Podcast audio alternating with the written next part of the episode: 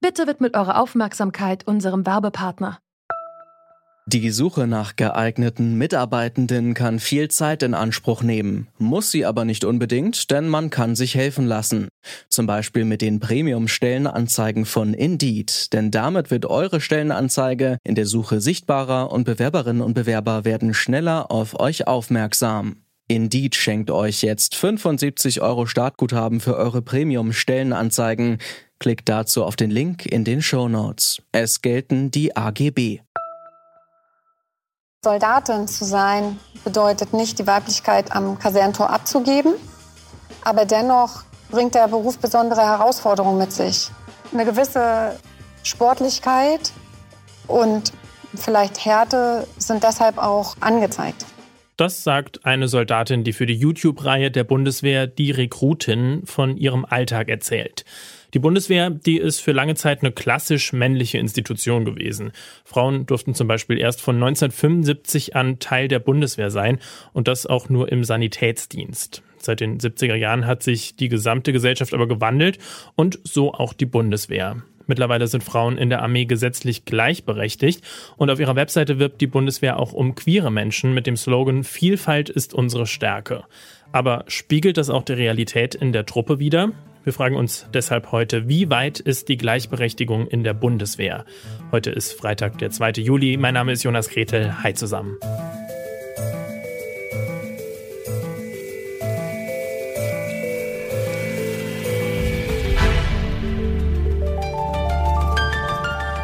Zurück zum Thema.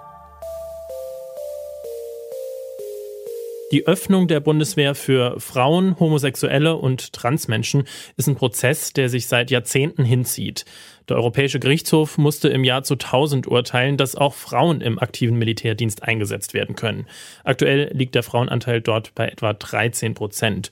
Und immer noch ist ein Großteil von ihnen im Sanitätsdienst tätig. Warum das so ist, das habe ich Petra Böhm gefragt. Sie hat den Dienstgrad Hauptmann und ist im Deutschen Bundeswehrverband tätig. Da setzt sie sich für die Gleichberechtigung von Frauen ein.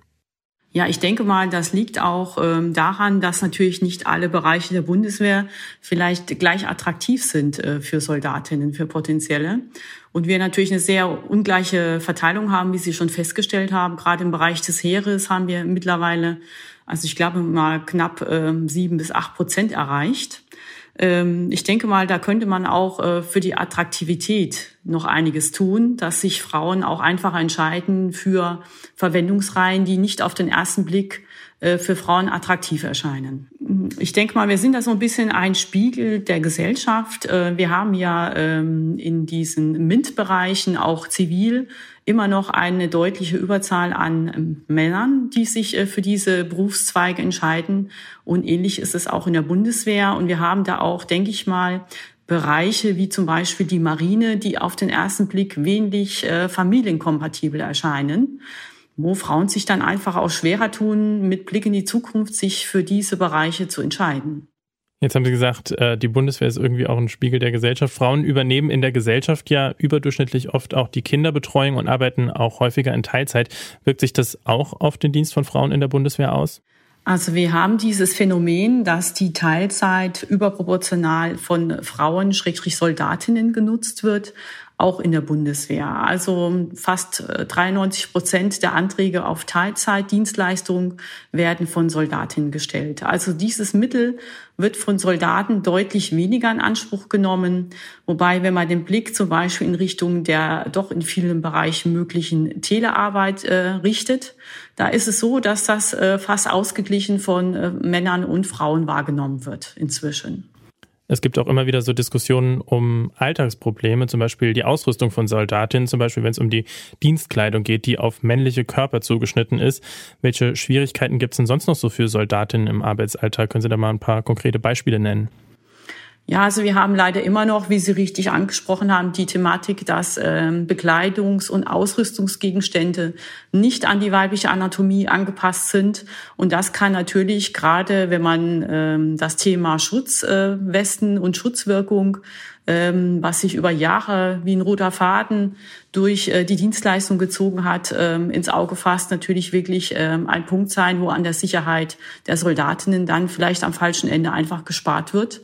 Ähm, das ist zu kritisieren. Da sind wir auch als Bundeswehrverband äh, immer, ähm, ich sag mal, mit der Thematik befasst und versuchen da Verbesserungen zu erreichen. Wir haben aber festgestellt, dass das Thema Beschaffung in der Bundeswehr ja allgemein ein sehr schwieriges und äh, schwergängiges Thema ist. Jetzt ist Ihr persönlicher offizieller Dienstgrad der des Hauptmanns, so werden Sie genannt. Fühlen Sie sich da als Frau überhaupt repräsentiert oder finden Sie das auch manchmal vielleicht ein bisschen komisch? Also ich muss sagen, ich habe mich mit meinem Dienstgrad Hauptmann inzwischen angefreundet. Ähm, ich äh, finde das jetzt für mich persönlich nicht als diskriminierend, würde mir aber schon eine Dienstgradbezeichnung wünschen, die genderneutral ist, gerade im Bereich des Dienstgrad Hauptmann. Aber es gibt auch viele Bereiche in der Bundeswehr und das ist etwas, wo ich doch zu kritisieren sehe, dass wir ähm, da durchaus die sprachliche Entwicklung, die es gibt, vernachlässigen. Es ist im Dienstalltag durchaus gang und gäbe, dass man sagt, die Frau Gefreite und nicht die Frau Gefreiter oder die Frau Stabsärztin und nicht die Frau Stabsarzt. Also da hat eigentlich die sprachliche Entwicklung äh, deutlich die, äh, ich sag mal, den Dienstbetrieb überholt. Das Gleichbehandlungsgesetz für Soldatinnen und Soldaten, das gibt es seit 2006. Das soll dafür sorgen, dass niemand aufgrund von zum Beispiel Religion oder sexueller Identität benachteiligt wird. Für queere Menschen hat es lange Zeit keinen wirklichen Platz in der Bundeswehr gegeben. Die Interessensvertretung Queere BW, die hat sich 2002 gegründet, um Vielfalt in der Armee sichtbar zu machen und queere Menschen zu beraten. In dem Verein engagiert sich auch die Offizierin Anastasia Bifang. Die ist trans und hat rund 20 Jahre lang bei der Bundeswehr gearbeitet, bevor sie sich 2015 dazu entschieden hat, auch öffentlich als Frau zu leben.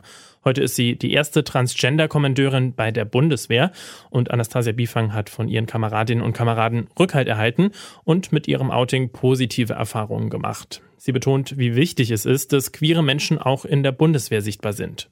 Für mich war es wichtig, das Thema sichtbar zu machen nach meinem Coming Out.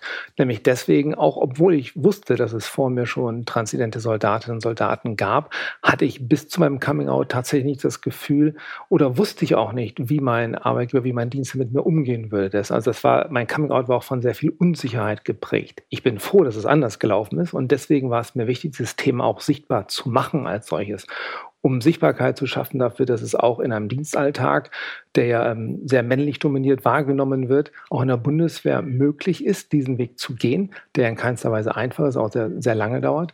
Und in der zweiten Sache aber auch, um zu zeigen, welchen Stellenwert transidente Menschen in unserer Gesellschaft überhaupt haben und auch Aufmerksamkeit gesamtgesellschaftlich für das Thema zu machen.